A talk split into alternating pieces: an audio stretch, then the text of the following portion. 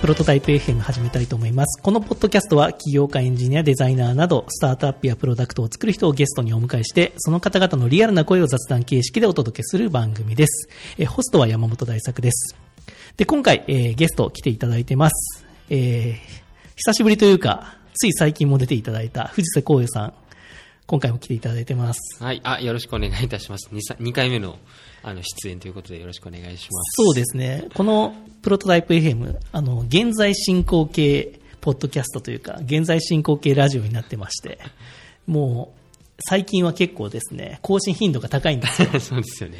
そうそうそう。で、前々前回みたいな。うんうんうん。そうですよね。そう。この1ヶ月で結構ね、配信してまして。期間としては1週間ちょっとぐらい前に出させてもらったってう感じんですよね。、そうですね。7月16日に配信した、リリースしたウェブサービスを2週間でピボットした話で、えーね、出ていただいたんですが、はい今回もちょっとですね、出ていただいて、えーちょっと話したいことがね、あの、前回、ポッドキャスト出て非常に楽しかったということで、またどうしても話したいと。いや、ちょっと山本さんがすごいそれを言ってくるんですけど、うんいや、もうそうですね。楽しかったですが、そうそうそうすごい僕が出たい出たいって言ってるわけではないっていうのは本当ですか？いやね、またやりましょう、またやりましょうというので、じゃあやりますかと。すごい恥ずかしいんで。いや、いいんじゃないですか、ポッドキャスト。やっぱね、あの、好き、僕も好きですから、ポッドキャストは。いや、楽しいですね。うん、好きって言われるのはね、嬉しいですよ。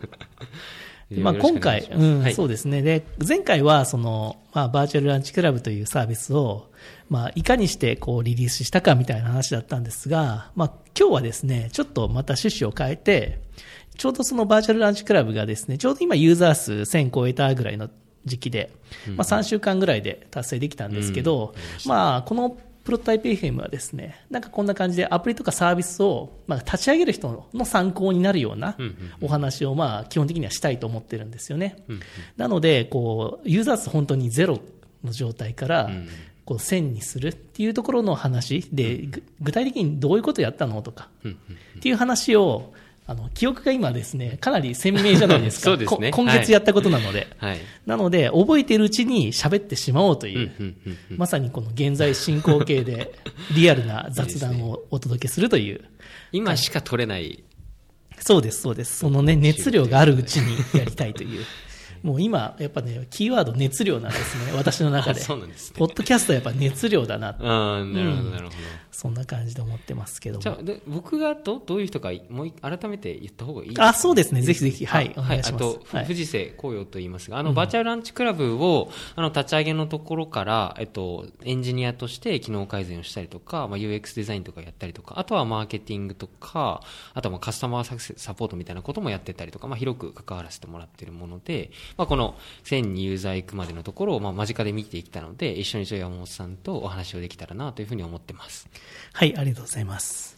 じゃあ、早速なんですけど、えーっと、ただ、これね、あの、1000と言っても、あの、事前登録あしてたので、ですねはい実際は700ぐらいですかね。あ、そうですよ3週間でねリリース、正式リリース後にうん、者そうなんです。ちょっとそこはね、あの、で、しかもその事前登録は別サービスで、うん事前登録していただいてた方もいるので、まあそういう意味では、実際に本当の意味での0から1000にしたわけじゃないと。いうところはちょっとね、まあ一応最初に言っておきます。で、えーまずリリースしましたと。まあそのリリースの話が聞きたい方は、で第62回のね、リリースしたウェブサービスを2週間でピボットした話をぜひ聞いていただきたいです。で、と、この時はリリースして1週間ぐらいで、はいまあマッチングも結構しましたよみたいななんかいい話をして、感じなんじゃないかぐらいのそうそうそう雰囲気でしたね。で、この後、じゃあここで、ここの時点で具体的に何をしてたかみたいなのって話しますか？はい。前回、その裏側のなんか具体的な施策の話はあんまりしてなかったんですけど、最初立ち上げて、まあ、あの、一周目ぐらいですけど、なんかこういうさん、こういうことしてユーザー数増やしたみたいなうんうんのってなんか覚えてるのってありますか？その時期ですよね。うん。その時期は、あの、ちょうど、多分状況としては、ユーザー数が少しずつ入りつつあって、で、うん。なんか最初の、あの、バーチャルランチをされる方が今、あの、生まれてるみたいな状況だったと思うんですけど、結構大きく聞いたのは、あの、ランチの募集を立てた方に対して、その募集の日程じゃなくて、それ、うんではなくて普通にその人と話したいっていう申請を送るとか、だからそれちょっと申請のあり方を変えたりとか、種類を増やしたりとか、うんうんうんなんかそういうのが大きく効いてた時期、あなるほどね始めた時期なんじゃないかな、みたいなものは思ってましたね。そうですね。それは結構あれですね。あの、ユーザー数増やすというよりは中を活性化させる施策みたいな感じですかね。まあ、で、中で活性化することでその人たちがこのサービスいいよみたいな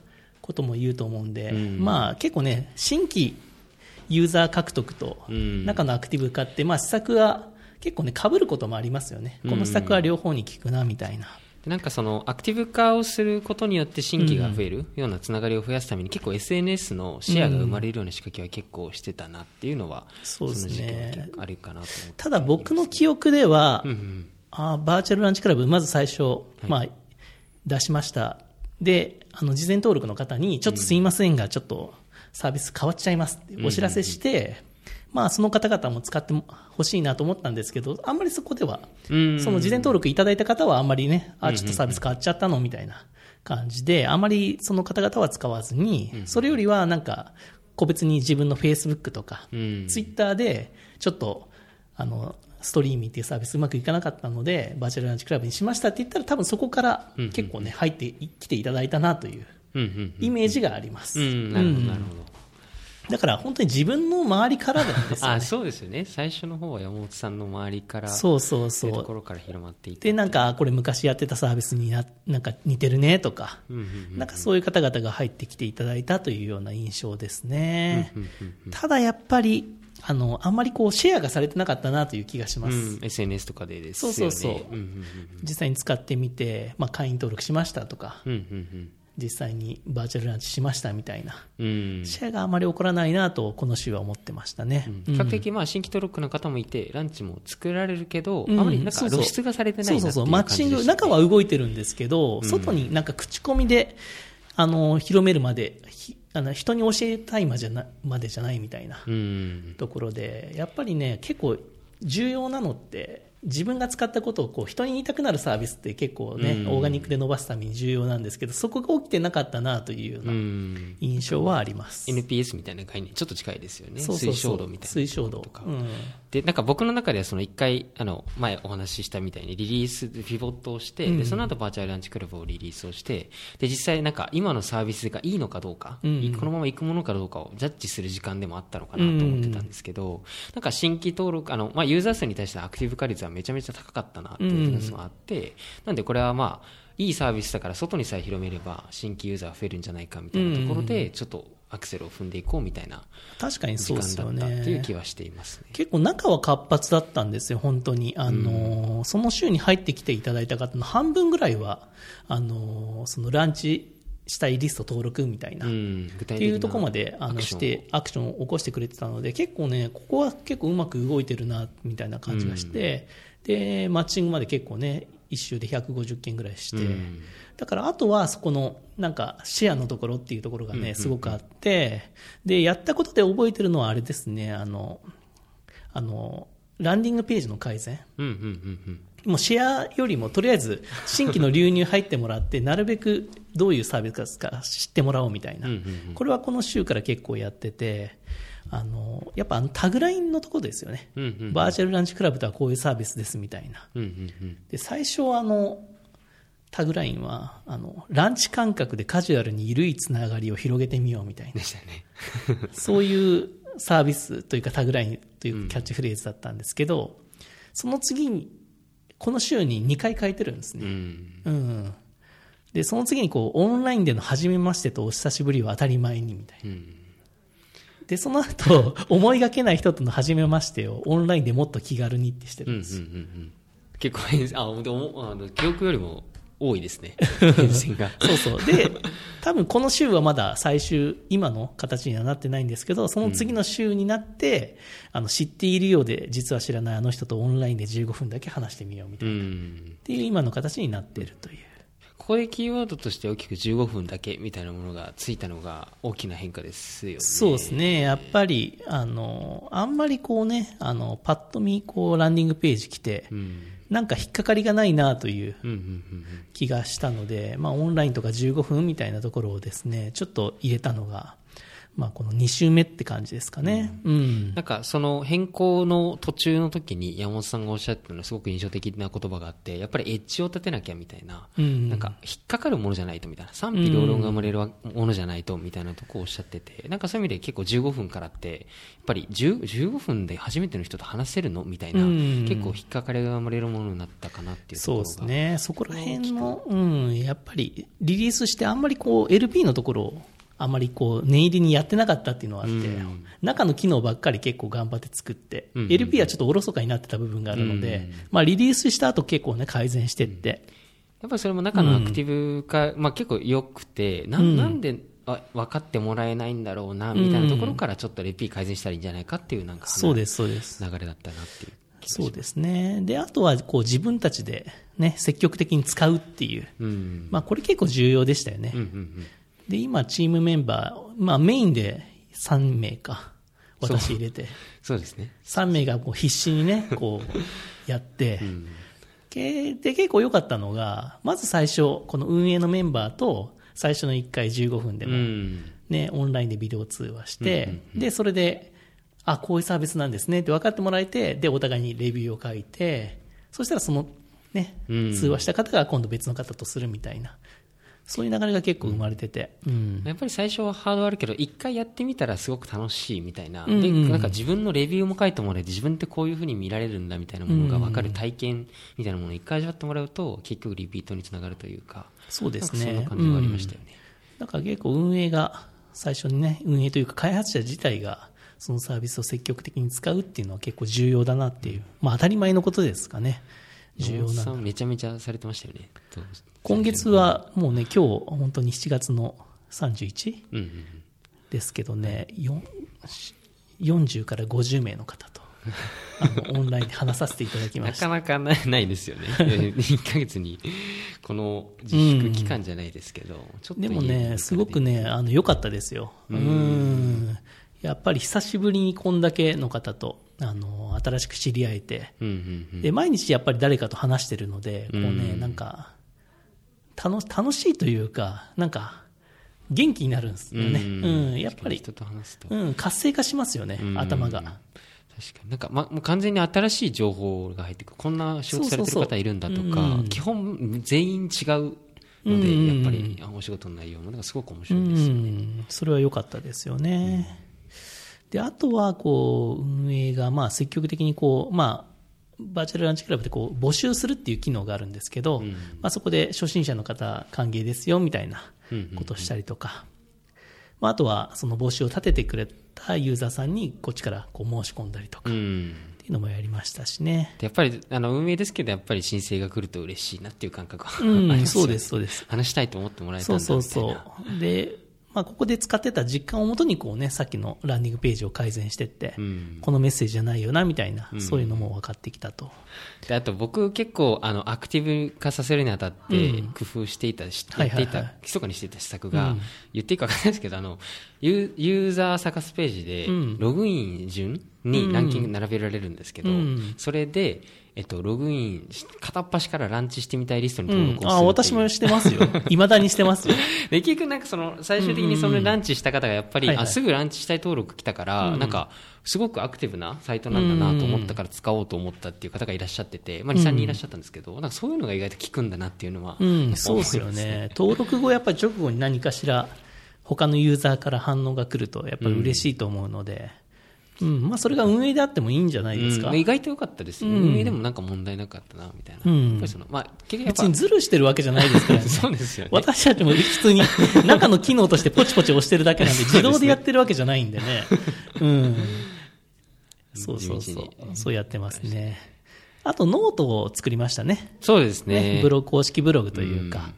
うんここの期間は SNS の草の根運動みたいな形で、うんあのツイッターとかフェイスブックとかノートとかを結構地道にやり始めたそうですね時期ぐらいだったかなっていう感じですよね。で、ノートは割と、あの、すごいですね。あの、反応がすごいあるんですよね。そそうですよね、出し出してすぐに4そうそう好きとか6好きとか、うん。で、ノートから結局このサービスに登録してくださった方もいるかどうかわからないですけど、うんまあそうですね。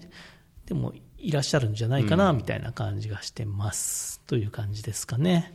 はいで、その次の週で言うと、まあ、この週もまあまあ伸びた。まあ、オーガニックでまあまあ伸びてるんですけどね。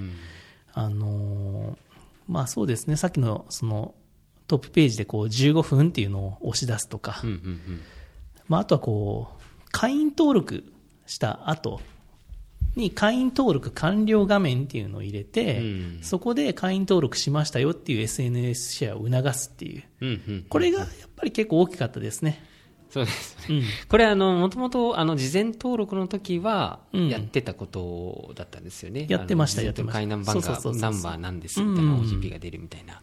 で、一回やめて、うんで、それを今回その週で復活をして、でそこからシェアが生まれていったそうみたいな。ですね。うん。やっぱり、ちゃんとね、こっちで、お膳立てすればユーザーさんはちゃんとシェアしてくれるんだっていう、多分こっちの作りが、作りに問題があったっていうことなんでしょうね。うん。人にも言いたかったのにその仕掛けがないからシェアすることができなかったっていう、すごくね、うん。機会を損失してたな、みたいな気がしますね。うん。あと同時にあのランチ募集を作って完了ページでランチ募集の、えっと、うん。OGP うん。画像をシェアするような画面を作ったっていうのも一個やりました、そうですね。やっぱりあの、ね、シェアを促すためのちゃんとうん。分かりやすい画面でこういうあの OGP 画像が表示されますよみたいなうんうんうん感じでシェアできるイメージも、うんね、同時に分かりやすくすると結構やっぱりね皆さんやってくださるんだなという、やっぱりそのユーザーの行動の中で少しユーザーの感情が盛り上がる部分みたいなところでシェアの動線を作るとそうですね。意外とシェアしてくれるみたいな。そうですね。やっぱその盛り上がりのポイントを作るっていうところですよね、やったら楽しいみたいな、うんうん。その瞬間にこうシェアしてもらうっていうのは結構重要なのかなっていう。でそのシェアが実際結構生まれて、比較的そのオーガニックでもちょこちょこ入ってくるそうのにはですね。よくツイッターでよくシェアがね、やっぱりされやすかったですよね。うん。であのツイッターの草の根運動でそれを毎回ちゃんとリツイートをしてとか,、うんなんかそういうのを地道にやっていったみたいなそうですね。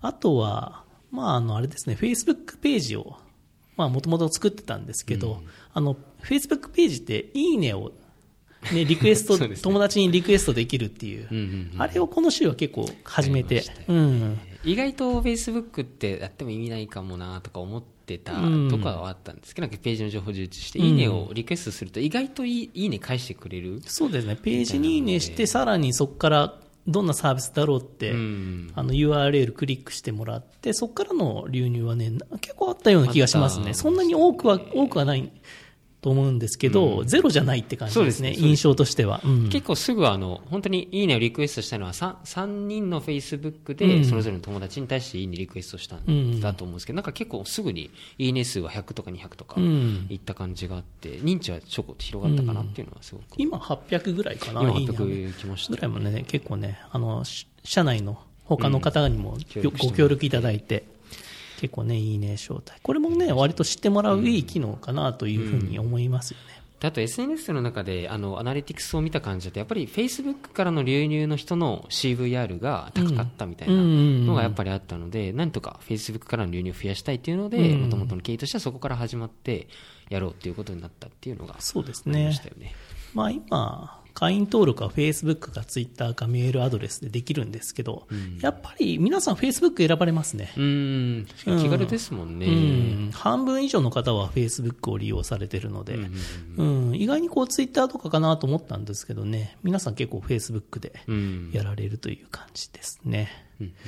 で、この週はまあ、ポッドキャスト、前回のね、リリースしたウェブサービスをやって、そこであそこそこ2週目にね、うん、そうそうそう、ちょうど1週間経ったぐらいにやって、で、ポッドキャストき、意外にこのポッドキャスト経由の新規登録がね、かなりあったんじゃないかな。多分ね、10名ぐらいはいると思いますよ。そうですよね、うん。いらっしゃいましたし、ポッドキャスト聞いて、あの申請、ランチの申請、山本さんにたくさん送られてうん。僕にもあのうん来ていただきましたし、多分こ、また今回話すことで、また新規にね、来ていただけるとね、すごく嬉しいですよね。そうですね、嬉しい。うん、意外に、なんかね、あまりない施策じゃないですか。うん、そうですね、新新サービスリリースをポッドキャストで 話して、そこから聞いて使ってもらうっていう。うん。いやでもなんかユーザーの立場だとなんかそういう話ってなかなか貴重だったりリアルタイムではすごく貴重だったりするんで、なんねかすごく、ポッドキャストならではですよね。超ニッチな話というか。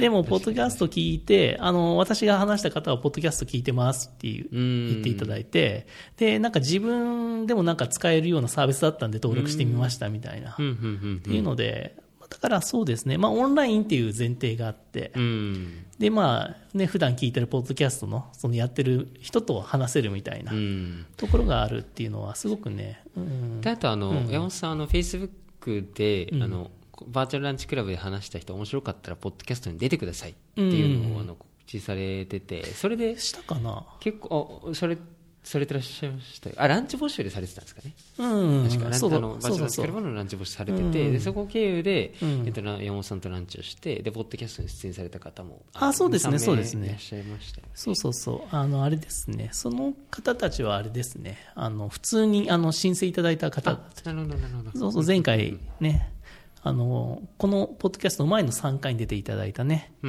オムジュンさんとか重岡さんとか、大地さんは皆さんバーチャルランチクラブで知り合った方。純粋に申請された方ってことそうなんです、そうなんです。すごくね、楽しかったですね。うん。うん、だから、ポッドキャストは非常にね、いい、いいですね。ちょっとウェブサービスの界隈だったりとかの方はよく聞かれてらっしゃるんうですん、そうですよね。で、ポッドキャスト、これからもね、新しく聞かれる方は、うん。ぜひね、あの、話したいですねう。んう。ん、どういう思いで、ポッドキャ、まあ、ポッドキャストというかね、バーチャルランチクラブ使おうと思ったのかみたいな、話はぜひね、してみたい。うん、やっぱ音声面白いですよね。うん音声配信。音声の方がすごく話しやすいですね。うんなんか映像があるよりも。そうそうそうう。音声、やっぱね、ビデオ通話だとバーチャルランチクラブで結構15分で、結構十分なんですけど、うん音声だとね、もうもうちょっと長く喋れますよね。ああ、なるほど。逆に言いますうんあそうですよね。あの、バーチャルランチクラブでユーザーの方とポッドキャストされたんですよね。そうそうそう。で、あとやっぱりこれは、ポッドキャストって配信しようと思ってるじゃないですか。うんうんうんうんだからなんとなくね、長く話さなきゃな、みたいな。確かに確かうに。ん。なんか目的が生まれますよね。そうそうそうそれに合わせてどんどん話を出していく。そうです、そうです。うん。あとあとはね、あれ、あれやりましたね。あの、個人の普通に Facebook とか Twitter で、こんな感じで使えますよっていう投稿は毎日やってました。う。ーん。うん。あのバーチャルランチクラブのビデオ通話の画面をそうそうそう、スクリーンキャプチャーして、それをシェアするっていうのはよくやってましたね。うんうんで、それで、あ、サービス内でビデオ通話できるんだっていうのを皆さんにちょっと分かってもらいたくてですね。いや意外とそれが分かってもらってなかったっていうのが大きな発見だったそうんですよね。そうそうそうそうなんですよ。そこは結構大きな機能じゃないですか。そうなんブラウザ内でできるっていうのが、でそこをなんかあ分かってないんだっていうのが分かって、うん。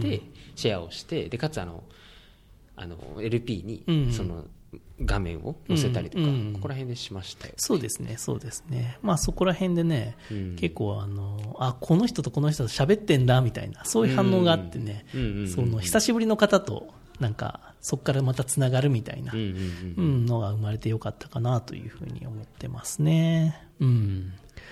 で、あとはまあ普通にね、この週もひ、あの、運営メンバーはサービス内で結構積極的に頑張ってやると。常にやってるって感じですそうそうそう。これはもうずっと今、今もずっと変わらずやってるっていう感じですよね。うん。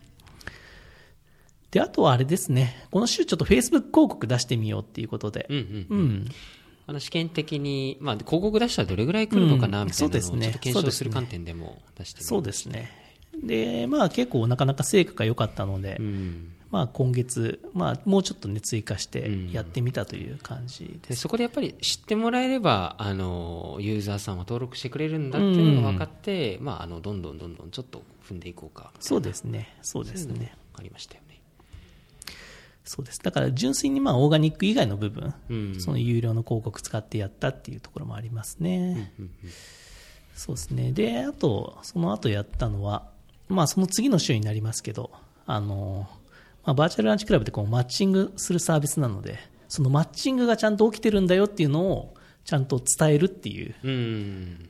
機能で、まあこれ、こうよさん作ってくれたやつですけど、あの、最近こうマッチングしたユーザーをこうスクロールで、まあ LP でもサービス内でも表示するっていう。ちょっとあのかちょっと勝手に動いていくそうそうそうそうそう。まあ、これ結構ね、やっぱり良くて、あの、あ、実際に動いてるんだっていうのが、すごくね、うん。伝わるいい機能というか仕掛けですよね。あれがあってから結構ランチ募集自体は増えたんじゃないかなって感覚はありますよね、うんそうですね、そうですね。うん。だと思いますし、そこに乗ってる人たちってアクティブなんだなってわかるから、うん。その人に申請とか、ね、ランチしてみたいっていうリスト登録もしやすくなりますしね。うん。やっぱりちょっとやっぱ新規サービスっていう以上は、やっぱりどうしてもそう意図的に動いてる感を見せるというか、うん。そういうのはすごく大事だなっていうそうそうそうのはありますよね。で、実際ちゃんと動いてるんで、うん。あの、なんか、なんか、なんかすごい活発なので、うん。それをやっぱ知ってもらいたいっていうのはありましたよね。なかなかちょっと見え見えにくかったというか、うん。それまでは。そうそうそう。あとあの動いてる感を出すっていうところでいくと、うん。ログインしてるかどうかを表示する、それはもうちょっと前の実装かもしれないですけど、うん。そこは、そうですね。あの効果はあったようなそうそうそう、すごくね、アクティブな方が多い、いいサービスなので、うん。そこをやっぱりね、ちゃんと伝えなきゃなっていうのがありますよね。うん。まあ、あとはこう、ちょっとね、いあの、やっぱりよく見てもらえるページがこう、人気ユーザーランキングのページだったので、うんでそれがもう、あの、トータルのランキングしか出なかったので、それを週間と月間でうんうん見せるようにしたとか、っていうのをやってますね。うん。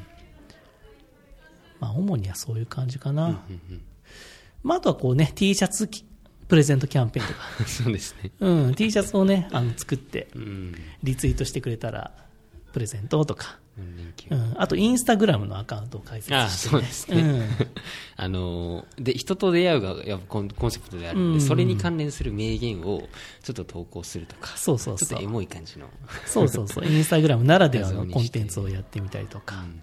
あと、あの、ライブのイベント、やりましたね。ね、Facebook の、えー、あの、あれか、YouTube ライブ、あ、YouTube ライブ、はい。ライブでやって、で、PTX で、うん。あのページ作ってやるみたいな、まあ、ここから新規が増えたっていう印象はあまりないですけどね、うんまあ、言っても見ていただいた方は結構好評でした。でそこでは、ちょうど T シャツのプレゼントキャンペーンをやるタイミングだったので、あの、めっちゃ欲しいです、みたいなうん声をいただいたので、すごくすごく嬉しかったですね。そうですね、そうですね。で、まあ、この週ぐらいで、まあ、なんとかね、まあ繊維はいきそうだな、みたいな、その勢いがついたっていう感じ。あと、スマホのホーム画面のデザインを結構変えたのが、やっぱりここあのそうでやっぱり今あのウェブアプリなんですけどどのぐらいかな？65%から70%ぐらいはスマホからのアクセスなんですよね。ね。で新規登録もやっぱりスマホからの方が多いので、うんやっぱりスマホの LP 特に LP の部分と、うん。ログアウトしてても見れるページはやっぱりスマホ対応をちゃんとやるっていうのが結構重要でしたね、うん。あと、ホーム画面は、もう一個後ですかね。あそうはいログインした後。まあこの週でやりましたね。もともとあの PC 最適、できる、できる、うん。比較的 PC 最適のホーム画面だったので、うんあのユーザー並んでらっしゃるかページは、なんかそこをスマホ最適をして、うんあのブロックに分けて横スクロールできて一覧性を高めるみたいな、うん。とこはやりましたよね。まあ、比較的ちょっと好評だったみたいで。そうそうそう、まあ、だからなんかそういう結構、まあ、結構毎週改善してたんですけどそれをちゃんとあのノートでこういうこと改善しましたよっていうレポートを出したりとか、まあ、結構ねだからアクティブな方からはなんか日々ね変わってるので楽しみですみたいなうん。ことを言ってもらえたりしたので、まあ、その改善がね、まあ、間違ってるかもしれないですけど まあなんかいろいろやってるサービスだなみたいな。で、その改善自体をユーザーさんに楽しんでもらうっていう、それを体験にしてもらうっていう。うんそうなんです。感じでしたね。だからちょっとね、今週もこう有料であのランチできる券っていうのを販売できる機能だったりとか、うっんていうのを出してみましたし、また来月以降もいろいろちょっといろんな機能をやりたいと思ってるので、うん。まあそういうのをちゃんとね、あのこういうのやりましたよっていうのをちゃんと言うってことは結構重要なのかなっていうふうに。結構僕の中ではその、う総じてやっぱり、まあ、機能改善みたいなものはするにしても、やっぱり SNS だったりとか、うん。もう一本記事書くとか、あのこちらからフォローをするとか、うん。なんかそういう地道なものが結局最終的には効いてくるなみたいなのそうはですね。結構あるんで、ね。うん。やっぱりまあ1000いくって、まあ、大きな数字ですけど、その積み上げの中で SNS 策とかは効いてくるなっていう感じはしうん。ます、そうですね。やっぱりあのあれですね。あの私の場合は結構やっぱりバーチャルランチクラブで久しぶりにこういろんな人と話す中で、うん。あ人とのつながり大事だな。当たり前のことをですね。ひさらに思うようになりましたね、うんうんなんかそれどうどういったシーンで感じたんですか？やっぱりなんかこのオンライン時代時代だからから分かんないですけどあちゃんとこうやってなんかいろんな人と、まあ、緩いつながりをなんか保っておきたいなって思いましたね、うーんなるほどうん。なるほど、多分そう。か山本さんもともとあの人と話されるのとかって結構す好きだったりとか。でもこのねこの数年あんまりやってなかったのでうん。で久しぶりにやってみるとすごく良くて、うんうんうん。で改めて思ったのは大半の人が自分より年下なんですよ。あーあそうあそう、まあ、そうそうです。確かに多いですよね、うん、多うん。分、ほとんどバーチャルランチクラブで話した方って年上の方はあんまりいないんじゃないのかな、うん。まあ、あんまりそういう年齢とかはあんまり気にしないですけど、うんうんうん。ああ多分年下なんだろうなって方とばっかり喋ってて。でなんかああ気使わせたら嫌だなとか。ああなるほど。そうそれはねすごい意識して喋ってます。ああそうなんですね、うんえー過去あのコーヒーミーティングとか開発された時もいろいろ話す機会ああのあられあったと思うんですけど、うん。そこよりもなんかそういう意識とか強くなありますね、うん。当時は全然なんかそんなに年下の方ばっかりっていう印象じゃなくて、うん。まあいいバランスが取れてたって感じなんですけど今はほとんどの方が若い方自分より。なのでそこはねあのあこういう方とずっとつながってたいなみたいな。ああなるほどなるほど、うんそうそう。だからなんかそんなにね偉そうに喋ってもダメだし うんうん結構フラットにちゃんと話そうとはすごい意識してますね、逆に気使わずになんかどんどん申請来てもらった方が嬉しいみたいな感覚ですよね。そうです、そうです、うんうんうんそうそうそう、そういう感覚ではあるんですけど、なんか自分が変な態度を取らないようにしようっていうのはむっちゃ気をつけてますね。そう。で、結構ね、やっぱね、そうなんだよな、40超えて、ね、結構こういうアーリーアダプターの人たちってわ割と25からうーん30歳とか35歳ぐらいまでの方がやっぱり多いのでもうね、その方方の方が多分面白いことをこれからやるでしょうし、うん、自分もそれに混ぜてもらいたいんで。なるほど。そそういう感覚ね、そうそうそう。で、その人たちとつながってると、そういう情報が自分に入ってくるじゃないですか。だから、うん、あそういう、あこういう感覚やっぱいいなと思って、うん、むちゃくちゃやっぱり、今やっといてよかったっすよね。うん。ん、これやってなかったら多分、なんか、そういう面白い人たちとこれから出会う機会が本当になかったんだろうなっていうので、そういう意味でやっぱりこうこういう機会でどんどん人と会うのがやっぱりいいなっていう思ったってそ、いう改めて思いました。ううん。だし、そういう機会は多分自分がこれから年を取るにつれて、うん。より積極的にやっていかないとや、うん。まずいなと感じたんですよ。逆に意識的に？そう、意識的に自分より新しいことやってる人、うん。まあ、それ別に年上でもいいですね、うん。面白いことやってる人であればうんどんどん積極的に関わっていきたいと思うようになりました。なるほど。逆にバーチャルランチクラブ今登録されてるユーザーの方ってそういう方がかなり多かったりするのそうですね、やっぱり新しいね、活動が好きな方が多いので、だからそういうのが改めてやっぱ重要だなっていうね。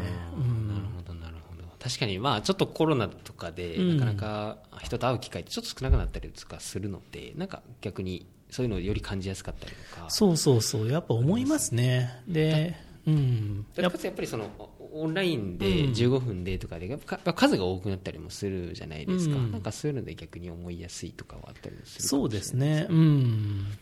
だからすごくね、自分で、まあ、作ったサービスで結構ね、自分がやっぱり一番いい感じ、いい体験をさせてもらってるなっていう、うん。うん、感じなので、ぜひね、なんかいろんな方にもぜひ使ってみていただいて、ううん。んまあそんなに新しい方との出会いは別に必要ないですよって方も、うん。まあ一回ちょっと試しにやっていただいて、うんうんうんうん。ああ自分に合わないなとか 思う方もまあいらっしゃるかもしれないですけど。一、回つく使ってもらってそうです判ね断し、て一もらえると回まあ登録いただいてね、まあ自分からこうね、人に申請するのが嫌だったらちょっと待つみたいな感じで。うん。で、我々はちゃんとリスト登録しますから。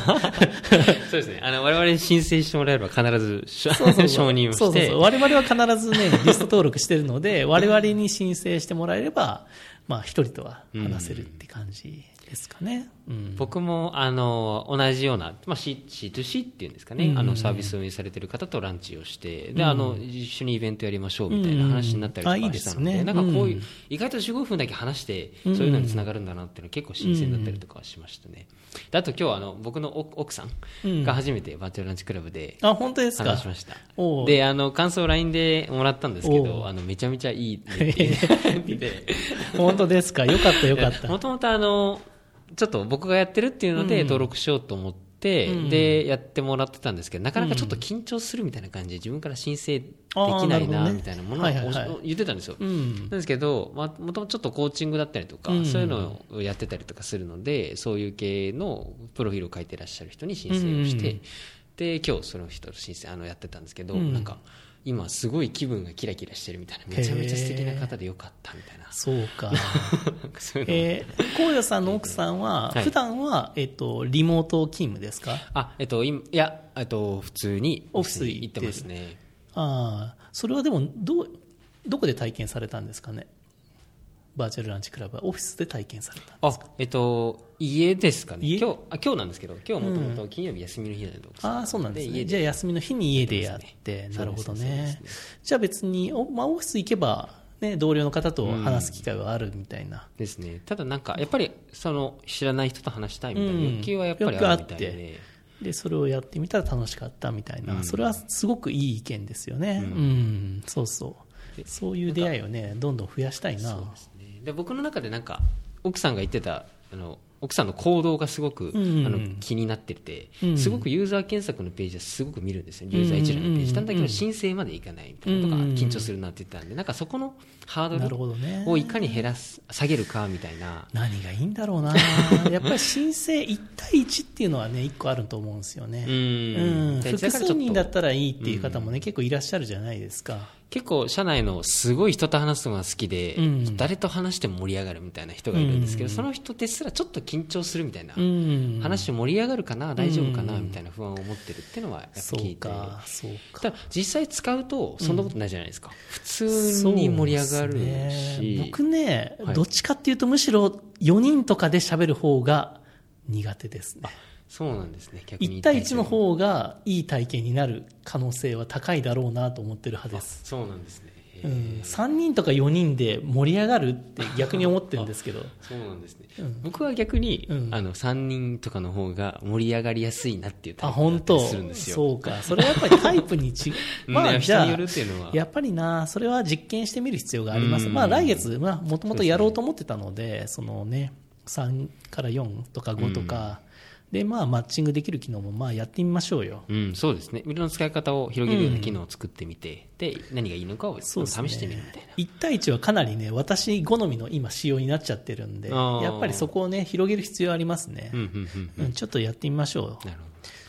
まあ、結構ここの会話にも表れてるかもしれないですけど、すごく、なんでしょうね、リーンで開発してるというか、そうそうそすう。ごいいろいろつけたり消してとか、そうそうそう。ねまあ結構ね、実験ですよね、今はうん。だから、あんまりこれっていうゴールは全く見えない中、うん。これやったら喜んでもらえるかなとか。うんうんうんうんでね、3とか4がいいんであれば、もう多分そういうサービスになりますうし、ん。まあ有料とか無料とか今ね、そこも今、まあどっちがいいんだろうなとか、うん、うん、うん。いろいろやってますし、うんやっぱりそっか、まあ、やってみて、数字を見て判断して、やめたりとか続けたりとか、ねそういうのを繰り返していくことで、まあ、結局それが積み重なって1000になったみたいなとこは、やっぱおっしゃるのかなっていうのはあるんで、それは続けていきつつ、そうですね。ですし、その別に1000っていうのはね、あの、まあ累計のうん。数字でしかないので、うん。あんまりやっぱりアクティブにその DAU であるとか、うん。ね、あの MAU であるとか、うん。そういう数字とうん。やっぱり中の動きの数字の方がやっぱり重要なので、追っていきたいですそうよね。そうそう、